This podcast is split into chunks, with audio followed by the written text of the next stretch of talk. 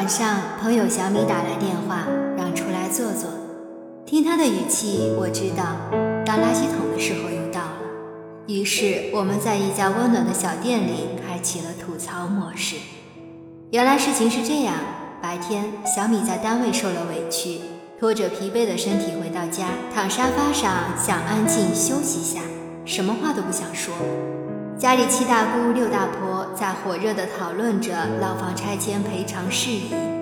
大姨是个事儿妈，硬是把小米拽起来，说她在单位工作，懂得东西多，知道政策如何用，要她多想想办法，给大家多挣点利益。小米本来就很累。在单位已经憋了一肚子火了，便有些不客气地告诉他们，国家的政策是哪样就是哪样，不要在那儿东想西想，浪费时间，小心最后得不偿失。大姨见他如此态度，也阴阳怪气地数落起来。总之就是一些嘲讽挖苦的标配句式，诸如了不得了，姿态高了，看不起人了之类的。只是这小米也不是个特别能忍的主。差点和大姨杠起来，幸好她老公也棘手快，一把把她逮进了房间。这一进房间又是个什么天地？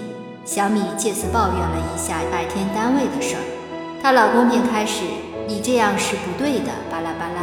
这件事情你要这样看待，巴拉巴拉。”小米说起大姨们瞎操心和瞎折腾的事儿，她老公又开始：“你应该这样，巴拉巴拉。你不应该这样，巴拉巴拉。”小米至始至终一句没听进去，一句话硬生生的给塞了回去。全天下的道理你懂完了，你永远正确，永远有理了。我永远是错误，永远是耍脾气。最后你一句我一句，最终上升到三观，波及到道德，甚至还连累了祖宗十八代。我听得哈哈大笑。其实她老公真没什么大毛病，只是情商不太高，些许刻板。讲道理确实是他的强项。平时他一开口，我们习惯不反驳，但也基本不走心。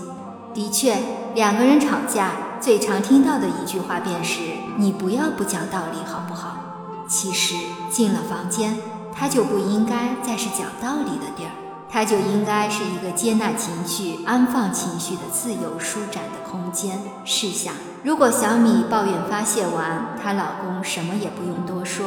就给他一个满满的拥抱。好了好了，知道我媳妇儿是因为受委屈了才这样的，肯定会比那一通巴拉巴拉的道理有效果吧？不要在该谈感情的时候讲道理。当他开口向你倾诉，他的情绪就生病了。你告诉他不应该生病，你生病是不对的，有何意义呢？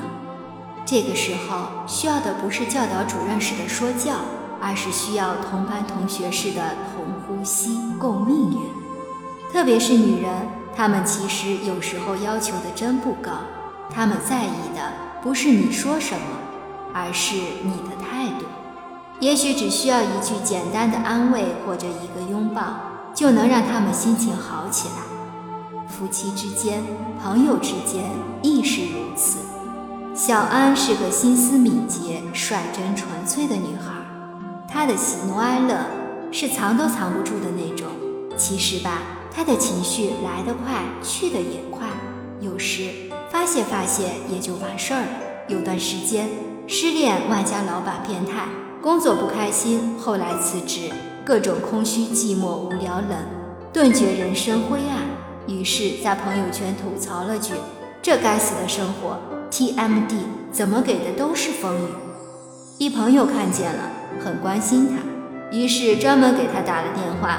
朋友大意也是劝解安慰他：“哎呀，你别这样了，你想太多了。生活都是这样的，谁都是这样过来的。你这点挫折有什么呢？不要动不动就这么悲观嘛，振作起来，没有那么糟糕，要继续努力。”听他这么一讲，小安硬生生的把肚子里那一堆苦水给咽了回去，也没有啥欲望表达。顿时觉得自己更不堪了，问题都是出在自己身上的，哪有什么资格说自己有多苦，还有什么理由吐槽这该死的生活呀？